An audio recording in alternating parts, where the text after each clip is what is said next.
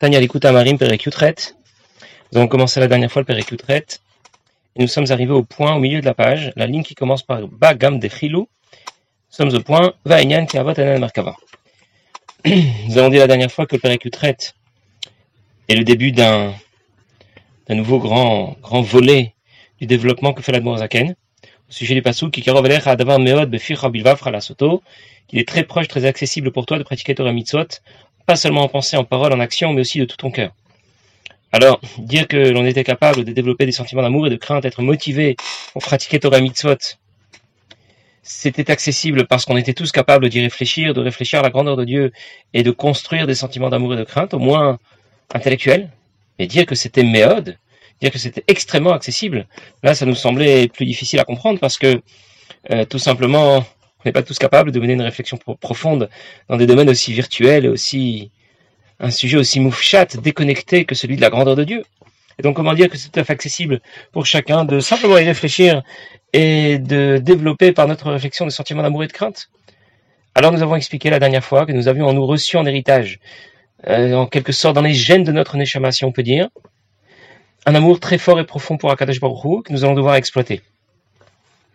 Et c'est le sujet qui va nous intéresser ces prochains shiurim. La Zaken a posé quatre questions euh, dont, euh, auxquelles nous n'avons pas encore répondu, mais je reprends quelles étaient les quatre questions. D'abord, quel était le shoresh, quelle était l'origine de cet amour pour Dieu? Si l'amour précédent dont nous avons parlé, son shoresh dans les korot nefesh, faculté de l'âme, ben, c'était la réflexion. Et donc c'est ce que nous avons appelé dans le Périgimel Bina, quel est le cherche de cet amour pour Dieu que l'on a intrinsèquement dans les gènes de notre neshama, si, on peut dire. Quel est son yan Ça veut dire qu'est-ce que recherche cet amour pour Dieu? En quoi c'est un héritage? Parce que a priori, un héritage, c'est quelque chose que l'on reçoit euh, lorsqu'il s'agit de bien, lorsqu'il s'agit à la rigueur de qualité, mais des idées ne se reçoivent pas, ne se transmettent pas en héritage. Et enfin, la dernière question, comment, dans cette euh, amour de Dieu est aussi inclus, la crainte de Dieu. Puisque concrètement, lorsque euh, l'on parle de pratiquer Torah Mitzvot, on parle de s'écarter du mal et de faire le bien. Et pour s'écarter du mal, il faut développer davantage de crainte de Dieu. Pour faire le bien, il faut développer davantage d'amour pour Akadosh Baruch Et on nous parle ici d'une avam, d'un amour pour Dieu. Comment on a fait la transition à la crainte de Dieu? Alors, Noazaken va déjà nous expliquer, répondre à ces quatre questions. Ça va nous occuper jusqu'à la fin du Père tête et on va déjà répondre à la première. Quelle est l'origine dans les korot nefesh, dans les forces de l'âme de cet amour pour Dieu? Ça veut dire où il se situe? En termes d'amour pour Dieu, l'amour pour Dieu précédent que je construisais par ma réflexion s'inscrit dans la sphira de Bina, dans les korot de l'âme que l'on appelle Bina, qui correspond à la sphira de Bina.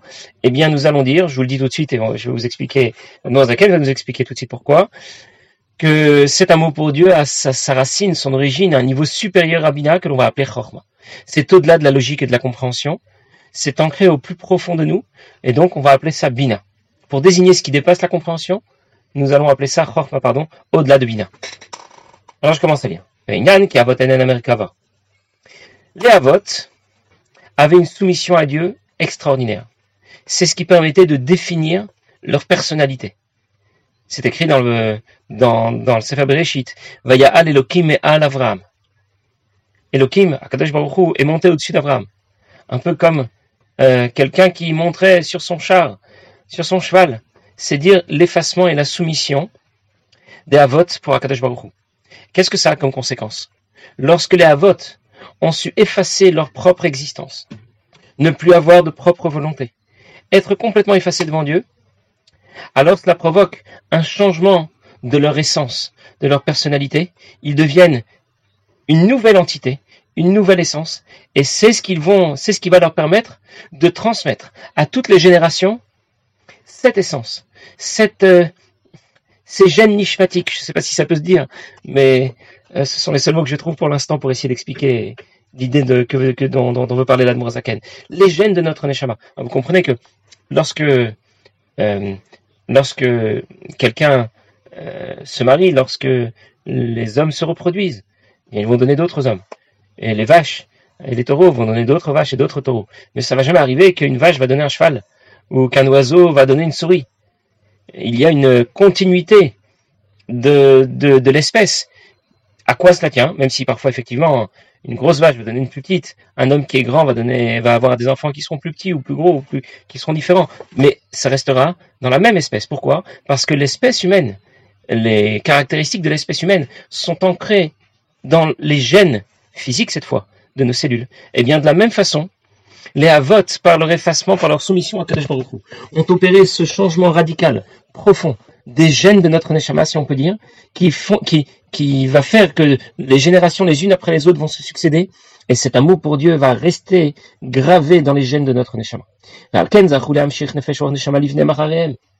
Et c'est pour ça qu'ils ont pu transmettre Nefesh Neshama, une Neshama qui est marquée par cet amour pour Dieu à leurs enfants de l'âme, mais Sefirot Dikdusha, une Neshama dont l'origine est une Neshama qui est ancrée auprès des dix Sfirot. Les dix Sfirot, ce sont les dix, attributs divins. Ça veut dire euh, les dix, les dix Kelim, les dix bijoux, les dix Kelim qui brillent et qui sont l'interface avec laquelle Akadosh Baruch va interagir dans le monde.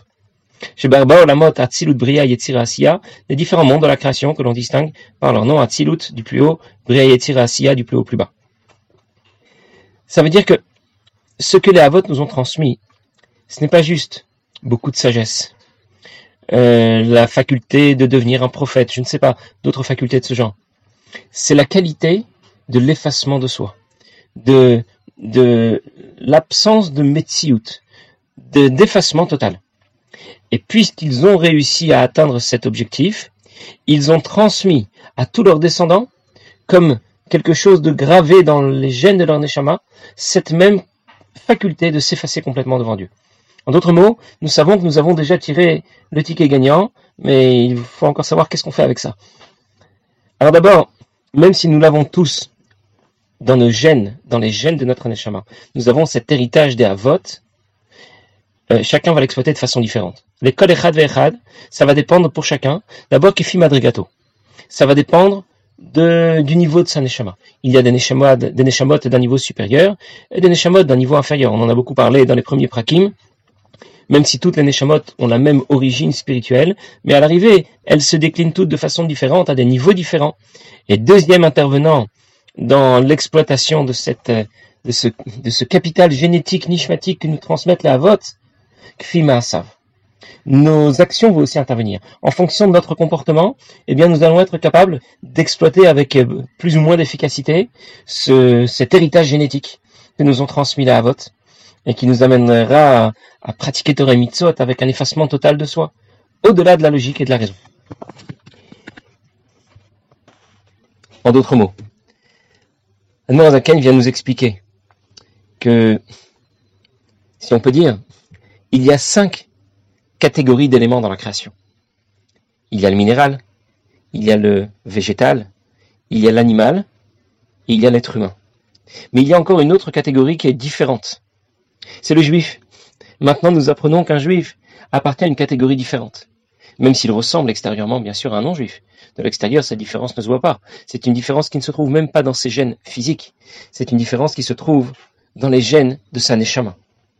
Et cette différence se trouvant dans les gènes de Saneshama, on comprend que, cette différence se transmet de génération en génération, peu importe quel sera le niveau de pratique d'un juif, peu importe quels seront ses choix et ses décisions, il a ce capital génétique en lui. Comme un homme qui transmet les gènes de l'être humain de génération en génération, peu importe, même si, disons qu'un homme va décider que dorénavant, il va aller se coucher par terre dans la paille, dans une étable, manger du foin, et il va engager ses enfants à faire la même chose. Est-ce qu'il va devenir une vache pour autant? Non, il n'est pas devenu une vache. Et donc même si le comportement de cet homme n'est pas celui qui convient, mais il est resté un être humain. Pourquoi? Parce que c'est ancré dans ses gènes. Et bien de la même façon, un juif peut avoir le comportement le plus terrible, le plus éloigné de toute pratique de Torah Mitzvot, mais il reste au fond de lui, dans les gènes de sa neshama, il reste un juif.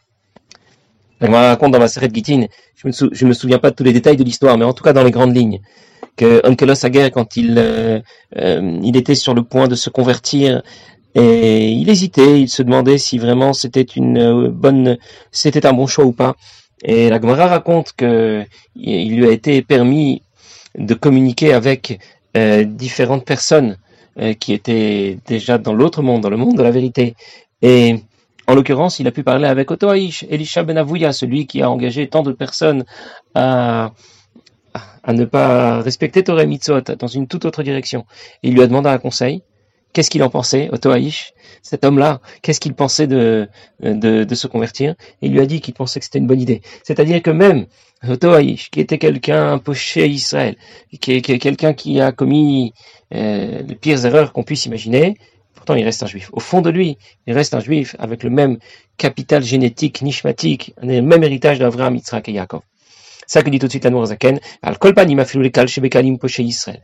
Même quelqu'un qui est un kal shebekalim, quelqu'un qui a un comportement de plus léger, quelqu'un qui fait des fautes, eh bien, il a en lui cette neshama, kdosha, cette neshama qui lui vient en héritage d'Avraham, Yitzhak et Yaakov, et donc en elle, c'est avam souteret, c'est un mot profond pour Akadosh Baruch Hu.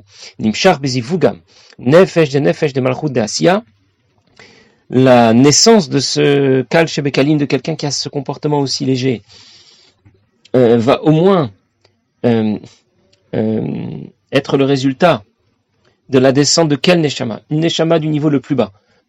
Expliquer que cette Neshama est du niveau le plus bas, alors euh, Zaken utilise des considérations séphirotiques. Il parle du monde de Asiya, qui est le monde le plus bas. Il parle de la sphira de Malchut, qui est la sphira, parmi les sphirotes, la sphira la moins haute, la plus basse. Shimadriga Tartona Shebikdusha de Asiya, dans le Sederish Talchelut, dans le schéma des sphirotes et des différents mondes, comme ils s'enchaînent.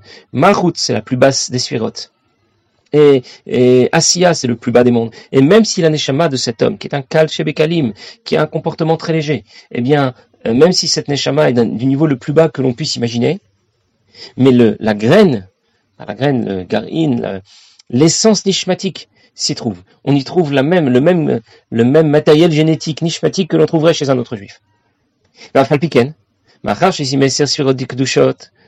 Même s'il s'agit de la dernière des sphirotes, qui est l'origine ici de sa neshama. Mais puisqu'elle fait partie de l'ensemble du schéma des sphirotes, il y a ce qu'on appelle une itkalelut des sphirotes. Les sphirotes ne fonctionnent pas en mode individuel, personnel. Elles sont en interaction constante les unes avec les autres. Et donc, dans la sphira la plus inférieure du dernier monde de la création, interagit la sphira la plus haute de du dernier de ces mondes, Chochma de Asiya, et va interagir avec Chochma d'Asiya, la plus haute des sphirotes du premier des mondes de la création, Chochma d'Atzilut. Chochma d'Atzilut. Et qu'est-ce qui interagit avec Chochma d'Atzilut Bah Meir Orensov Baruchu. C'est là que Orensov, la lumière infinie de Dieu, vient se révéler. Ça veut dire en d'autres mots qu'à travers Chochma d'Atzilut, puis Chochma de, de Asiya, euh, vient intégrer Malchut d'Asiya, la dernière des du dernier des mondes de la création.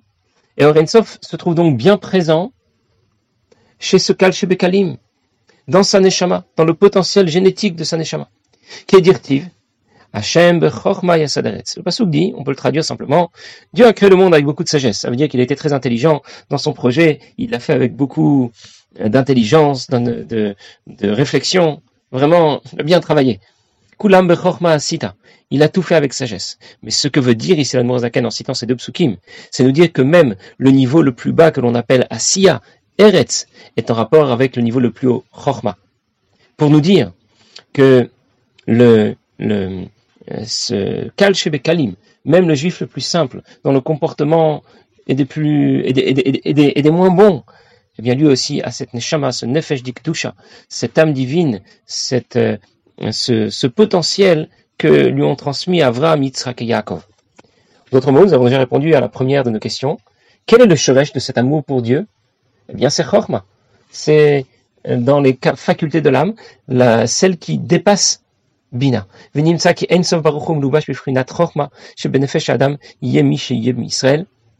Il se trouve donc que Or éclaire l'intégralité des Neshamot, des plus hautes aux plus basses, peu importe qui il est, ce qu'il fait, sa pratique. Dieu l'accompagne. Là où il va.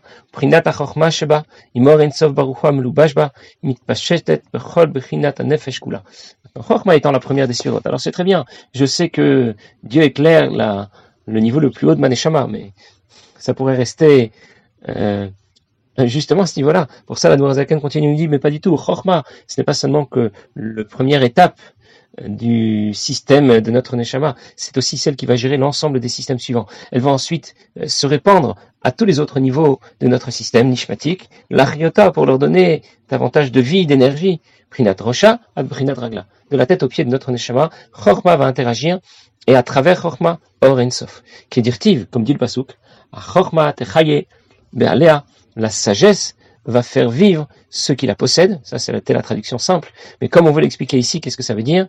Be'alea, c'est le gouffre, le corps. Avec Or Sof, la lumière infinie de Dieu qui s'y trouve, va finalement intégrer l'ensemble des niveaux de notre Neshama. D'autres mots, nous avons expliqué ici quelle était l'origine de ce, quel était le Makor, l'origine de ce, de cette Ava Terret, où est-ce qu'elle se situe dans les facultés de notre Neshama au niveau de Chorma, au-delà de Bina, au-delà de la compréhension. Et on comprend dans ce cas que notre Emouna n'est pas une Emouna qui vient du bas vers le haut, mais du haut vers le bas. Lorsque un non-juif va approcher le concept de Emouna, de foi, il l'approche d'abord et avant tout par la logique et la raison. Il va réfléchir, est-ce qu'il est possible que le monde puisse exister sans que Dieu n'intervienne? Il se dit non, c'est tout simplement pas possible. Autant il est impossible de dire, c'est l'exemple que le rabbi a donné un jour à quelqu'un qui l'interrogeait au sujet de l'existence de Dieu. Le rabbi a dit, mais c'est d'une évidence implacable. Vous imaginez que si je vous raconte que, vous voyez le livre qui est sur la table, personne ne l'a écrit, il y avait un encrier, il y avait du papier à côté, l'encrier s'est renversé, euh, renversé et les lettres se sont formées toutes seules. Elle me dire non, c'est pas, pas possible. Il y a bien quelqu'un qui a saisi la plume, qui a écrit, qui a mis les pages dans l'ordre, qui a, et qui a fait réaliser ici un certain travail d'écriture. Bien, à plus forte raison lorsqu'il ne s'agit pas seulement d'un livre, mais qu'il s'agit de la création. Il est évident que le monde a été créé par le Créateur. C'est évident que quelqu'un est intervenu. Peut pas imaginer que le monde se soit fait dans toute sa complexité, sa diversité, comme ça, sans que personne ni rien n'intervienne. Cette façon de procéder pour développer notre émouna, est celle que peut tout à fait comprendre aussi quelqu'un qui ne serait pas juif. Ça veut dire quoi? Il fonctionne du bas vers le haut, par la logique et la raison. On va essayer de trouver une preuve, et encore un autre raisonnement, et encore un autre exemple, pour finalement arriver à la conclusion que c'est peut-être vrai. C'est même certainement vrai. La dont nous disposons, en tant que héritier de Abraham, Yitzhak et Yaakov, est une émouna qui n'est pas du rang de Bina, mais du rang de Chorma. Une émouna qui dépasse la logique et la raison. Parce que c'est comme ça et pas autrement. C'est pour ça nous sommes appelés Ma'aminim b'nei Ma'aminim. Les familles Mamshirim Poshe Yisrael Neshamot Gevot Meod.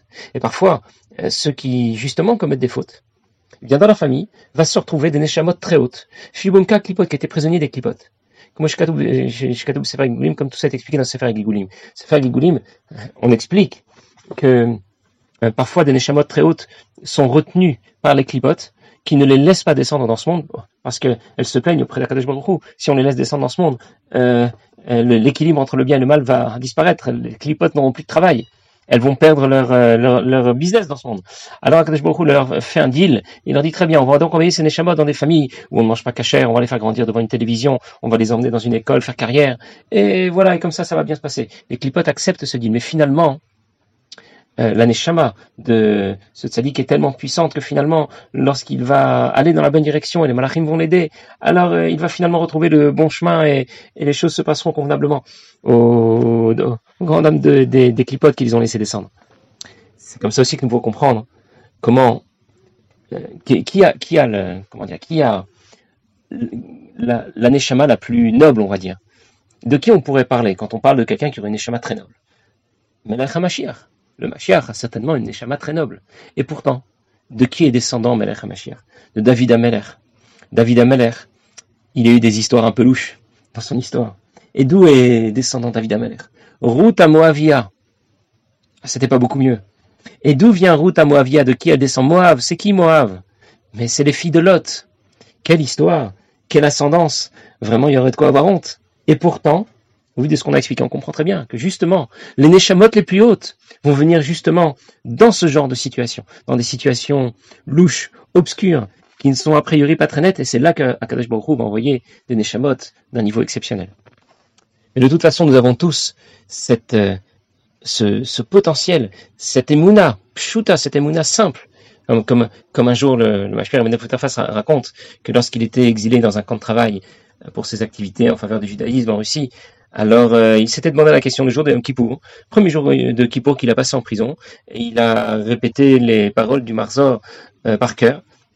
Quand il est arrivé au passage de Cholma Minim, euh, il s'est posé la question, il s'est dit, Cholma Minim, vraiment, tous les bénis Israël sont Ma'aminim, ils croient en Kadosh Il y a tellement de juifs qui sont sont inscrits au parti communiste et qui collaborent avec le communiste contre le judaïsme. Comment on peut dire qu'un Kol Ma'aminim il s'est posé la question comme ça, minime, euh, comme on le dit dans la tfila de, Yom.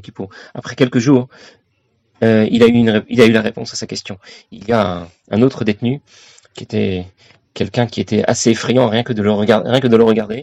Il ressemblait pas du tout à un juif. Il est venu le voir, il s'est demandé ce que ce qu'il voulait, il lui a dit J'ai vu que tu as prié l'autre jour, et je voulais te dire que moi aussi je suis juif. Et cette année, le jour de Kippour, pour la première fois de ma vie, j'ai décidé que j'allais jeûner parce que ma grand-mère m'avait fait répéter quand j'étais petit Modéani et euh, je connais rien d'autre de mon judaïsme, mais Modéani, je sais répéter. Et alors, j'ai passé la journée de Yom Kippour à jeûner et à répéter Modéani pour la première fois de ma vie. Ah, voilà comment Remendel a eu une réponse à sa question. Un juif, quel qu'il soit, même si c'est un Kal Bekalim, il a en lui ce potentiel nishmatique très fort, cette volonté de croire en Akadosh Baruch au-delà de la logique et de la raison. Passez une bonne journée.